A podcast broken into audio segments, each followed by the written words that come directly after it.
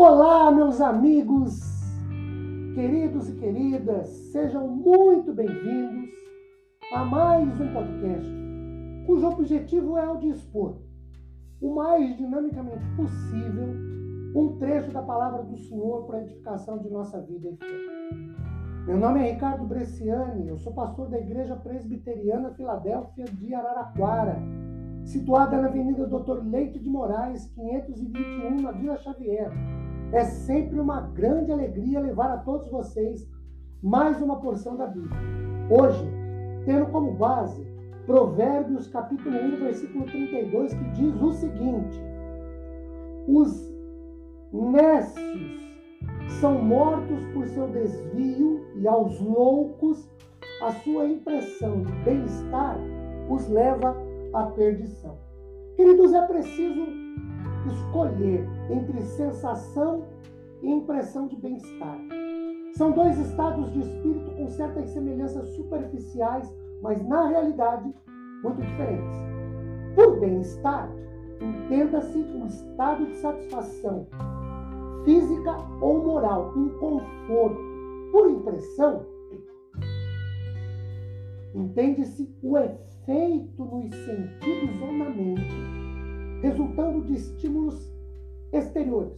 Uma marca, um sinal, opinião sem fundamento, noção, influência que uma pessoa ou situação exerce sobre alguém. Por sensação, entende-se viva emoção, impacto. Há coisas que provocam mesmo uma real sensação de bem-estar. A primeira é a verdadeira e a segunda, a mentirosa. A simples impressão de bem-estar, além de decepcionante, é até perigosa. O texto diz: aos loucos a sua impressão de bem-estar os leva à perdição. Lá em Apocalipse 13, 17, o pastor da igreja de Laodiceia afirmava o seguinte: Estou rico e abastado não preciso de coisa alguma, sem saber, no entanto, que ele, na vida real, era infeliz, miserável, pobre, cego e nu. São pelo menos três as maneiras que se pode dispor para saber escolher entre sensação e impressão de bem-estar.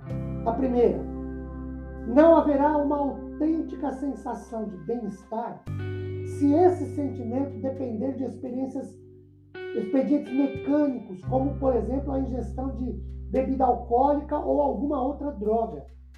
Trata-se de uma euforia artificial, irreal e passageira. Depois, isso vira o que se chama de ressaca, o efeito pós-anestésico do álcool da droga, que inclui uma terrível autoantipatia, além, óbvio, de dores e incômodos físicos.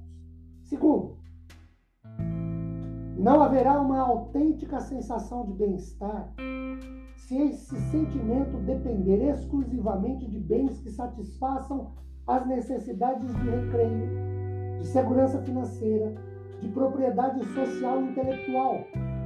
Lá em Mateus 4,4, Jesus declara que, de maneira conclusiva, que nem só de pão viverá o homem.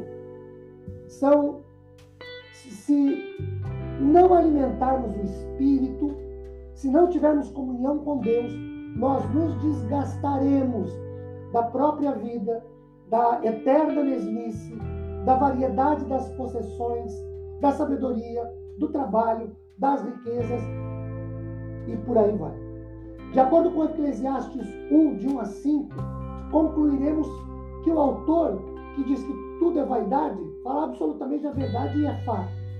O homem tem carência de pão, de conhecimento, de recreio, de trabalho, de sono, de amor e também, principalmente, de Deus, do infinito, do invisível, da eternidade. É uma questão de estrutura. Terceiro, não haverá uma autêntica sensação de bem-estar se este sentimento estiver na dependência exclusiva de bens que só valem para o período de vida e vai do berço ao túmulo. Ninguém conceberia uma nave espacial que apenas levasse o homem à Lua e não dispusesse de recursos outros para trazê-los de volta à Terra. assim, é loucura e motivo de insegurança cercarmos-nos de apetrechos úteis à vida atual, mas irrelevantes para a vida além do túmulo. A muitos é difícil compreender plenamente que a vida de um homem não consiste na abundância dos bens que ele possui, de acordo com Lucas 15, de 15 a 21. Os que vivem na base de comamos e bebamos que amanhã morreremos, conforme 1 Coríntios 15, 32, só podem ter uma impressão de bem-estar, nunca uma sensação de bem-estar. Em outras palavras, a vida vivida sem compromisso com Deus leva o homem à impressão de bem-estar. É um bem-estar do aqui e do agora, mas nunca na eternidade na presença do Senhor. Que Deus nos livre de, da impressão de bem-estar e nos permita viver, desfrutar da sensação de bem-estar. Amém?